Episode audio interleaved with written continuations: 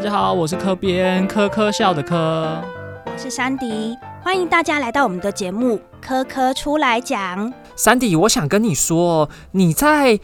很多时候，你有没有收过那种方舟简讯？所谓方舟简讯啊，就是突然要大地震之前，你就会收到一封一屋一屋的简讯，通知你说在哪边发生了地震，然后地震震央是在哪里，然后多少级，通知你要赶快逃跑。那很多人呢，就会没有收到这简讯，就被视为说我没有被选上逃跑，没有办法放上方舟。你有收过这样子的防灾简讯吗？哦，有哦，看来我都是有被选上方舟的那群人。有时候呢，就不止我，连身边的人，那警报声都会大响，哎，大家都会注意到有这个讯息的进来哦。其实啊，台湾我们是位处一个灾难的高风险区，所以说我们收到这简讯。应该都是要觉得说，诶，它真的是一件很很好的事情，让我们有时间逃跑。但是你会不会有一个问题，就是到底这个简讯怎么样去发出来，还有怎么样知道说这个灾、这个地震要来了？对呀，而且现在的简讯内容很多元，它不只告诉你地震，也会告诉你要下大雨。那这些资讯到底是怎么来的呢？所以，我们今天就邀请到一位老师来跟我们聊聊这样子的防灾怎么样去监测呢？我们今天邀请到国家灾害防救科技中心张志新组长，让我们欢迎志新组长。大家好，主持人好，呃，Cindy 跟科编好。那我是来自国家灾害防救科技中心波地与红案组张志新志新组长。那刚刚呃，两位主持人有提到你们有收过简讯，对不对？对，恭喜两位不是国家边缘人好，那呃，有些国家边缘人他就会说，哇，我怎么都收不到呢？其实我们来想想看，呃，为什么你收不到这样的一个讯息？这个讯息其实是非常智慧化的，呃，它不会发给全台湾的每一个人。我说，就单一个灾害类别或事件的时候，它主要发给的是可能受到影响的人。所以，如果你是在可能受到影响的范围内，你应该就会收到，除非你的手机是那个嗯，但是你现在只要是稍微新款的手机，应该是都没有问题的。那呃，它会呃，简讯的类别其实分着很多种哦，它有三呃，包括民生啦、交通啦、气象啦呃等等呃，水文的也有，那总共有三十几项，你可能可以收得到的简讯类别，那就看你在哪一个环境，那你现在可能遭受到的是强风。豪雨或者是地震，其实这些讯息目前政府都会透过这样的一个国家警报的讯息，然后通知你，然后到你的手机里面。那通常也是到你在那个可能受影响范围的人才会收到，不是每一通讯息都会发给两千三百万的同胞，那就会吵死大家了。山迪，你知道台湾呐，其实有很多常见的灾难，在你人生的过程中，你有没有经历过什么很大的天灾啊？哦，我经历过印象最深刻的，当然就是九二一的地震喽。尤其我是台中人，那时候啊，就是半夜突然间颠天摇地动，然后墙上的画呢等等就掉下来了耶。我记得那时候我爸还赶快把我妹得拖走，才不会被那个画的压到哦。那之后呢，我们就发现到说，其实像家里呀或者学校，呃，他们的墙面都开始裂开。像我们的教室呢，它其实就围上那个警戒线，说这里面太危险了，要请老师跟同学你们必须在。外面上课，而且也是在九二一之后才对，嗯，瓦砾堆啊、土石流啊这些名词更有感觉呢。是因为那时候在身边有有房子坍塌大规模的坍塌，所以有看到这样子的东西吗？嗯，那时候对，有一些房子就倒的比较严重，或者是嗯很多的石块等等都掉掉下来。那当然，后续的新闻里面我们也看到了更大的一些灾害。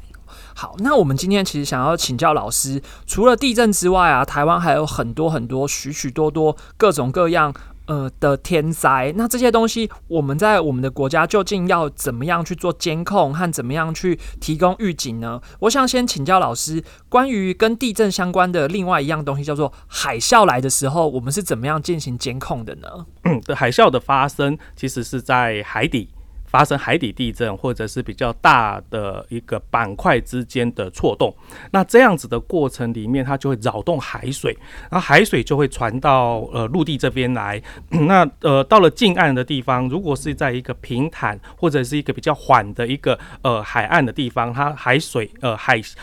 海水就会随着海啸这样一个波浪，然后传递到路上。那传递到路上的时候，它就往路上呃跑，然后甚至在地形上面的一些效应，它会把它水积起来，然后积得更高这样子。那通常我们会把这种现象称为海啸。那如何监测它呢？第一个呃，一样是监测地震，因为它其实发生的来源是地震。那只要是在海里面的，我们通常就会去研判，在海底的地震就有可能发生海啸。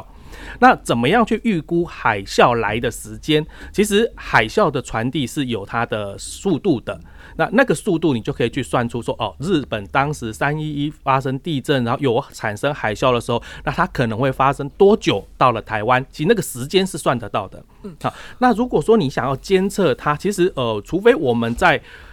大海里面有一些。呃，波浪啊，这或者是海啸监测站，然后可是那个维护上相当困难，因为你水啊、电啊问呃电的问电力的问题，其实那个在维护上相当困难，所以通常我们只有在近岸的地方才会有一些呃海啸的观测站或者是波浪的观测站，你可以从这个地方来知道说，诶，海啸是不是到了？可是太近了，通常真的到了你也来不及了，所以通常我们会先去计算它大约哪个时候会来，然后之后。的那个波浪或者这一些测站监测到说，哦，我只是证明了说海啸有来。呃，如果是小的海啸，你就用这样去证明；如果大的海啸，我想不用测站，你都知道它来了哈。所以呃，对于海啸的话，是这样子来处理监测的事情。对，因为这听到老师这样子说，我记得，因为我在三一地震那一段时间，就是我家里是在住基隆，所以说在基隆周边，只要一有余震，就会收到简讯说是海啸预警，然后就会通知你说，哎，可在。多少的地方发生深度多少发生多大的地震，然后叫你要注意可能会有海啸的风险这样子，所以那个简讯我印象很深刻，就是诶，明明就是没有海啸啊，或者是明明就还离很远，但其实还是收到了那相关的预警。对，所以海啸其实是跟地形也有关系哦，就像我们的东部海岸其实非常的陡峭，呃，它其实就像有一个波浪传到这个很陡峭的壁岸时候就回弹回去了，所以你也没有感觉到海啸。因为它被弹回去了。可是刚刚我们谈到，呃，海啸会跟地形有很大的关系。如果是一个缓坡、很缓的一个海岸地形，海水就会一直往岸边呃推上，一直推上，一直推上来，所以你可以感觉到海啸在那地方很明显。可是基本上，如果像我们那个东部海岸，或者是在一个比较呃陡峭的一些海岸的地方，其实它就是弹回去而已。你也没有感觉到海啸真的来过了，但是我刚刚讲海啸是可以算得出时间的，因为它在传递的过程里面会算得出时间，所以当日本发生海啸的时候，你就可以算出哦，三个小时或五个小时之后，它可能会传到台湾来，那你大概是有准备时间的，除非就在我们很东部，然后离我们非常近的，那呃，那那可能反应时间可能约还有三十分钟到一个小时左右。老师，我可以问一个外行人的问题吗？就是我常常听到，就是无论是气象播报啊，或者是像很多老师会在说，离我们很近，或者地震很深或很浅，那到底这个很近是多近啊？是多多少的距离你们会觉得算近？例如说，可能离我们岸边两公里、三公里这样子是近，还是说五公里、十公里，其实在在监测上就已经算很近了？呃，我想两公里、三公里、五公里都算近的，这个范围都算近。那所以我们在看这个东西近不近，不真的代表实际空间的距离，而是你需要准备多久的时间。我觉得用这一件事情来衡量，应该会是一个比较好的。比如说，嗯，主持人，嗯，那两位都很年轻，当有一个呃灾害讯息发生的时候，你的反应时间很短，跟一个阿公阿妈可能呃。呃，行动不是很方便，他想要离开这栋大楼，他需要的时间可能是三十分钟，你可能两分钟。那到底两分钟快还是三十分钟快？你到底需要多少的时间准备？我觉得那才会是一个比较重要的思考。好，那老师，我想要请教一下，因为台湾它是一个海岛，四面环海，是不是我们都有可能会遇到海啸？那好比说我今天在台北的士林，海啸发生的时候，我应该要怎么应对，或怎么往哪里逃会比较好呢？呃，虽然我们是在一个海岛的国家，可是我刚有提到，呃，我们台湾四周的海域的状况也不一样。要发生海啸，也要有海啸的一个震地震那个震源那个错动的那一个呃位置。那比如说，呃，我们现在在科学上面的认知有东北部跟西南部是比较有可能发生海啸的。那东北部其实我们关心的也许是冲绳海潮那边是不是有一些错动，它可能会影响到北部。那它北部其实基本上也是呃，可能北海岸或者是宜兰，或者是在西南部，也许是呃菲律宾那个地方。其实它如果真的一个比较大型的海底错动，它传到台湾的时间也大约呃可能一两个小时之内就有可能遇到，甚至更短的时间在三十分钟也有可能。那像这两个地方就比较容易是有海啸侵袭的机会。可是我说的是机会，因为不见得是每一次的事件都会有海啸哦，还要跟它错动的形式有关，跟它错动的规模有关。关，那我们现在在士林这个地方，呃，我想起来应该没有太危险。好，我用这样的方式来表达，是因为呃，第一个，我现在楼层，嗯，好像十几楼吧，好，那科教馆这栋建筑物也应该挺大的。如果是一个小的建筑物，挡不住海啸的，你可以去看三一一海啸的那个经验，很多的呃建筑物其实被海啸一冲就走了。可是我们这栋建筑物，我想是有一点点机会的，而且我们现在可能位在淡水河的附近，除非除非。呃，海啸的发生源是在台湾海峡，然后呃，海啸沿着淡水河进到呃大台北来，那才会在这个地方。但是，但是那个地方目前没有太多证明它有海啸发生的机会，所以我们不太会有一个。呃，海啸呃，在台湾海峡发生，然后传进淡水河，然后传进呃大台北地区。到目前应该看不到这样的一个讯息。那老师刚刚讲到的海啸呢？其实我们透过计算还有那个监测的话，我们大概有呃三个小时到三十分钟左右的时间，可以让我们去反应或者去做呃避难。但是呢，台湾有更常发生一个灾难是。地震，那往往呢，地震我们就反应时间就会比较短一点。那想要跟问问看老师，就是在地震这边会有给我们什么样的警示，然后我们可以在短短的时间里面做些什么呢？嗯，好，刚刚呃，三迪有提到你经历过九二一地震，我不晓得你在睡觉还是清醒的。那时候我还在睡觉。呃，你在睡觉，你就不容易全程感受到那个过程。呃。当九二一地震发生的时候，你又在台中，其实第一时间我要告诉你，你连站都站不稳。你想要逃跑，我告诉你，你是不可能的。你逃出去就是摔倒，摔倒呢，那因为那样子的地震规模，有可能让你家里面的呃摆设或者一些玻璃器皿等等掉下来砸到地上，然后破碎了，然后然后你。你在睡觉，你也可能没有穿好很好的鞋子，你一出来就哇割的脚到处都是伤。如果你要在那一个时间逃跑的话，所以通常发生地震，你当你收到地震简讯、地震讯息的第一个动作，它不是要你逃跑哦，它要你趴下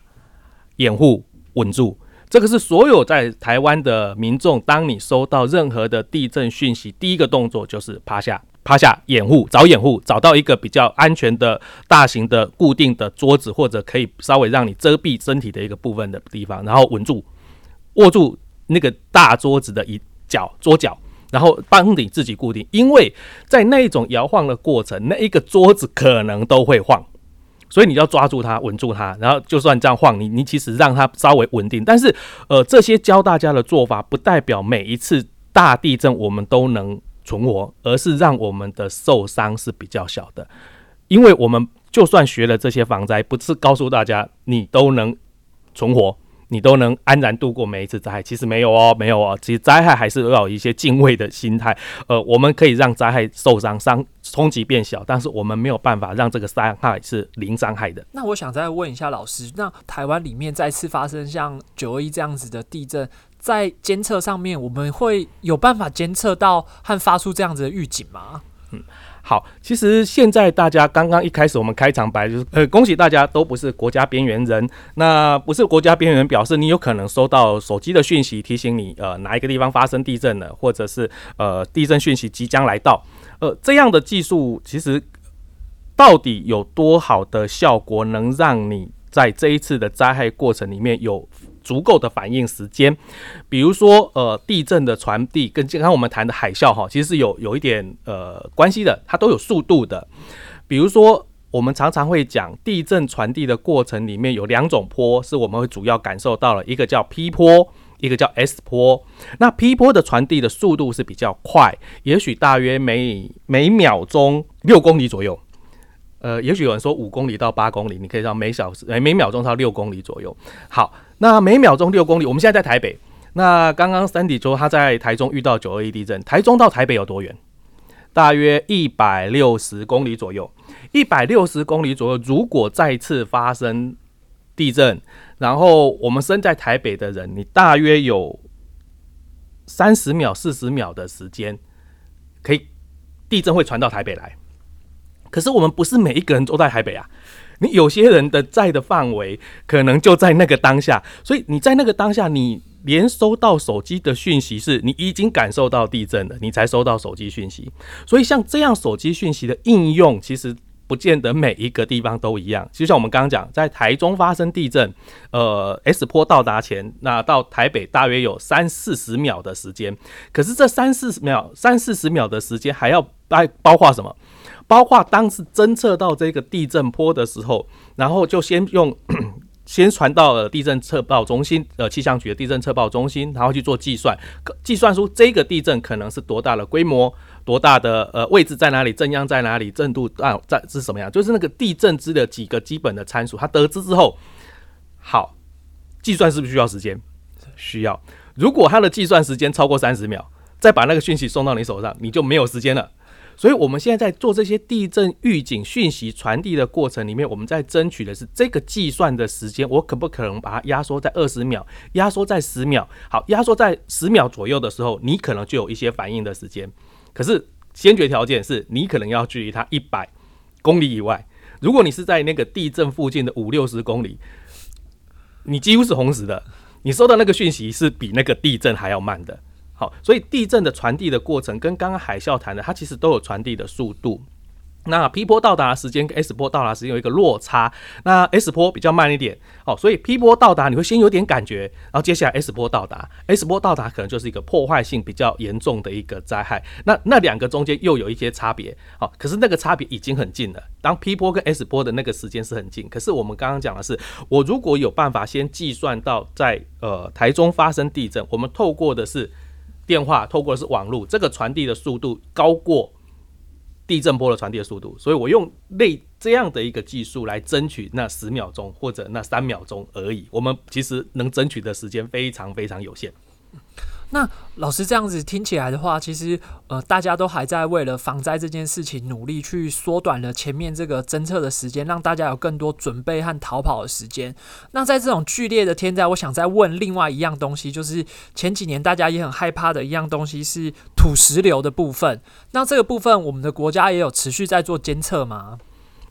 土石流的部分，目前的有几个土石流监测测站，可是呃，这个测站其实早期是为了研究目的啦，因为目前全台湾有一千七百多条的土石流，那我们基本上不太可能针对这么多的土石流都去设一个很专用的监属的测站，所以我们目前的做法就是它在临近有一些雨量观测站，我们利用雨量观测站来做这个地方会不会发生土石流的研判机制。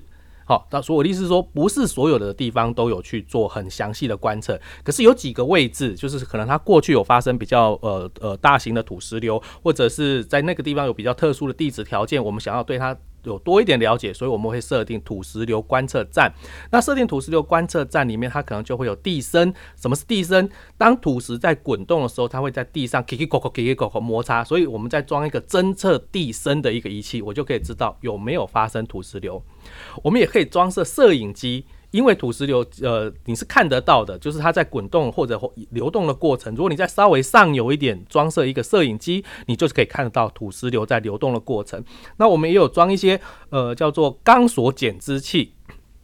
所谓的钢索减支器，它其实就设定在两岸一个钢索，设定在呃一个河道的两边，用固定住。那两边固定住的地方有 sensor，就是有感应器。那如果当土石流发生的时候，把这个钢索冲掉了，那那个感应器就会被被拉扯，好，强力的拉扯，就是哦，有土石流发生了，好，所以它在这个土石流观测站的过啊，当然雨量是基本的，然后其实我们刚刚提到雨量是基本的，那其他的这些条件其实就是搭配来使用，可是呃，它不一定能那么好的发挥效果的原因，就是因为它。设的站有限，它没有办法针对全部那么多的土石流都设了呃观测站，基本上都还是用雨量来判断这件事。诶，那老师既然谈到了雨量啊，那往往有时候雨下的太大的时候，我们不只会担心有土石流，好像也会担心是否会伴随淹水的发生。那淹水它的监控也跟雨量或者其他相关的监控有关吗？嗯。嗯，淹水的监控跟土石流有些一样，又有不一样的地方。我们先谈一样的地方好了。一样的地方就是，通常我们。呃，会整理过去历史淹水的资料，然后看看过去历史上是下了多少雨而造成淹水，然后我们就会把那个淹水的那个条件设成淹水的警戒值。好，这跟土石流有点类似，就是这个地方过去容易发生土石流，那它是在多少的雨量发生的，所以我们会有一个土石流的警戒值。好，所以淹水有一个淹水警戒值。好，当这个雨量下到这个阶段的时候，我们就知道哦，这个时候是比较容易淹水喽。可是会不会淹水还不一定啊？那现在有一种做法，就是叫装着淹水感测器，就是我直接在那可能淹水的现场，我去装一些感应的 sensor。那这些感应的 sensor 装在那个地方，那当有淹水的时候，它就会知道。或者是现在也可以利用很多的摄影机啊，我们到处其实呃到处密布了摄影机。那这些摄影机其实可以转成一个呃 AI 人工判视的画面，然后去判视它有没有淹水。好，当这个。监测到有淹水的这件事情，其实大家会问，那那那接下来怎么办？好，其实如果我们透过所有的资讯全部都上到网络上，诶，如果这个接口淹水了，那它传到了呃你的导航系统，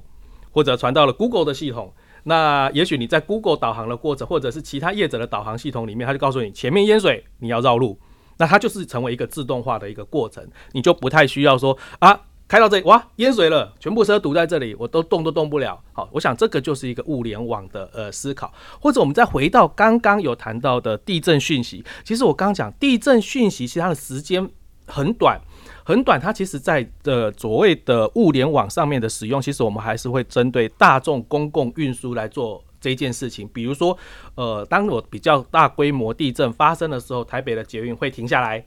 那个都是自动化的。因为它监测到了呃地震的讯息，它第一个先减速，减速之后，如果这个地震是持续的，它可能就会让它真的全部减速，全部停下来，然后整检修确定之后，来再来启动这个台呃台北捷运，高铁也要啊，高铁的速度是每小时两百到三百之间哈，那最高到三百，那这个三百。你要靠人判断说有地震来了，然后我要让它减速停下来。其实哦，高铁已经到不知道哪里去了，所以那个时间是要争取那一秒两秒的时间。所以当这个讯息一发生，自动化的在呃网络上那传到高铁那边，它真知道这个讯息这个大小规模，它必须要做适当的减速，所以它就马上减速。那这个就是一个物联网很好的应用。嗯，听老师介绍了那么多灾害的监控，举凡各种的监控感测器啊，或者是摄影机，其实我们就可以收集到很多很多的资讯，而且现在的计算技术也越来越发达了，也帮我们争取到很多的时间来帮我们做呃这些灾害的应对。尤其啊，刚刚有听到捷运呐、高铁呀这些我们常常会搭乘的大众运输，它还可以自动化的帮我们哦，就是去做一些处理，哦，真的让人安心了不少呢。老师刚刚有跟我们介绍了很多的嗯物联网的感测，那我们也可以收到那些简讯来告诉我们说，好比现在地震要来要发生了，那也帮我们争取到一些时间来做准备哦。那我觉得说，除了那个呃收到简讯，然后可能几秒钟的时间我们可以去做一些应对之外，平常我们的准备也很重要哦。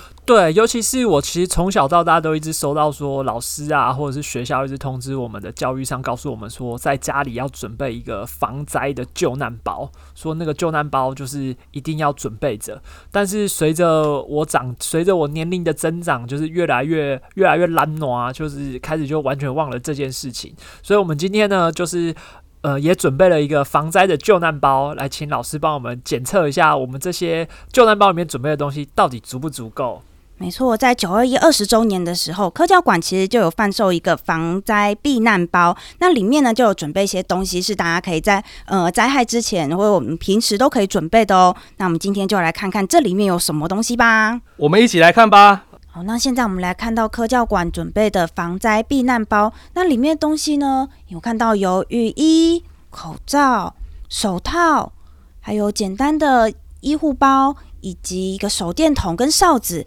老师，那这就是呃科教馆所准备的一个防灾救难包。那会不会因为每个人的需求不一样，或者有的状况不大一样，所准备的东西会呃有所不同呢？那老师这边有没有可以分享一下？当然啦、科教馆准备这个防灾包，它一定是对于一个呃基本款。但是真正在使用的过程里面，我们都需要克制化。呃，其实这个市场上就是这样子，因为每个人的需求不一样。比如说，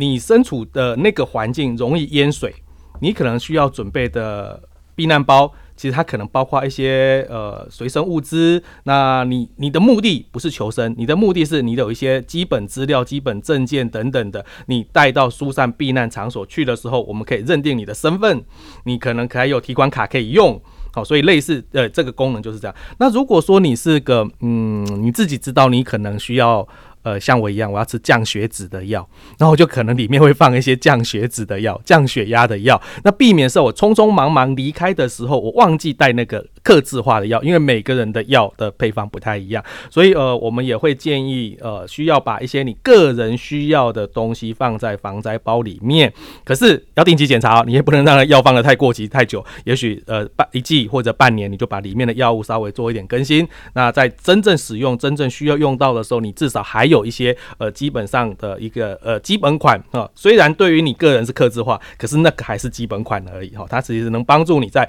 紧急的时候有一些东西还可以使用。所以我认为。防灾包的需求其实看的是个人，然后看的是你的目的是什么。所以也许有人说，我到底全家要准备一个，还是全家要准备五六个，每一个人都一个？我建议你们家讨论好就好。真的是讨论好就好，你不要自己每个人都准备好一个，然后结果到最后说，诶，在哪里，在哪里？我以为你会拿，我以为你会拿，结果大家通通都没有拿，结果哇，惨了，惨了，惨了。所以全家有共识是最重要的。那你们放在哪里？呃，基本上还是你要离开这个家里最容易拿到的地方是最重要的。那今天老师也谈到很多，在地震呃，在这些灾害发生之前呢、其实就有很多的感测器，还有一些计算的方式来告诉我们地震即将要发生哦，或者这些灾害即将要来临了。那在科教馆呢，我们也有个相关的特展，叫做“在万物相连中对话”。民生公共物联网特展，那展展期大约到五月，大家可以来看看哦。那老师今天也来参加，呃，参观了一下我们的物联网特展，想问一下老师，在这个展览里面，您印象最深刻的是哪些呢？呃，刚刚我看了呃有关地震的部分，它在这边可以让你看到地震的体验。好、你都到那个地方，可能会让你呃体验一下九二一地震当下的感觉是什么。呃，我也看到了有关水资源。那像现在是一个旱象的期间，我想呃我们节目播出的时间应该。也还没有完完全全的解旱，所以呃，旱象这一件事情，其实呃，对我们来讲，水太多容易产生灾害，水太少也是一个麻烦的问题哈。所以这两个其实都有很大的印象。那尤其在水资源的这一块的领域里面，呃，刚刚我们有提到，如果我有淹水感测器，我就可以知道这个地方淹水了，也许我在大众运输的路线规划上，我就可以改善。呃，可是我们在整个展场的过程里面，它其实告诉你的是，我们全部全部环境都可以透过这样的监测。那当这个环境的数据全部进到大数据的资料库里面去，我们可以做哪些事情？你可以想象一下，我是个农夫，我现在人在台北，可是我在嘉义乡下那一块地里面，呃，现在的雨很大，原本我有自动洒水系统，我就不要用它。如果现在很干，我有自动洒水系统，我就在我的手机里面，我就诶。哇，三天没有雨了，然后我洒一点水，然后你就在你的 app 里面，你就可以当在台北当嘉义的农夫。这件事情很酷很酷哦，因为你就不你的那个整个生活形态是可以改变的，呃，或者说我们居家比较方便的是，哎呦，今天天气好热哦，我家的天天窗、气窗，我就可以透过我的手机里面去把我家气窗打开，等我回家的时候，温度就没有那么高。好，所以当这个整个系统在连到所有的网络上，所有的感测器连到网络上，你接下来应用会非常非常多，你可以去做无限的想象。哇，真的太厉害了耶！所以透过物联网的技术啊，即便我们人不在现场，我们也还是可以做很多事情呢。是啊，是啊，这就是整个民生公共物联网要推出来让大家有感的地方。未来我们就生活在一个呃万物联网，而且你也可以不用在那个地方，就可以做那一件你以前从来没想象过的事情。好，今天非常感谢老师，除了在于防灾的知识之外，也告诉我们说，在物联网这件事情带给我们未来生活很重大的改变。那我们就在这边跟大家说声再见喽。拜拜。拜拜。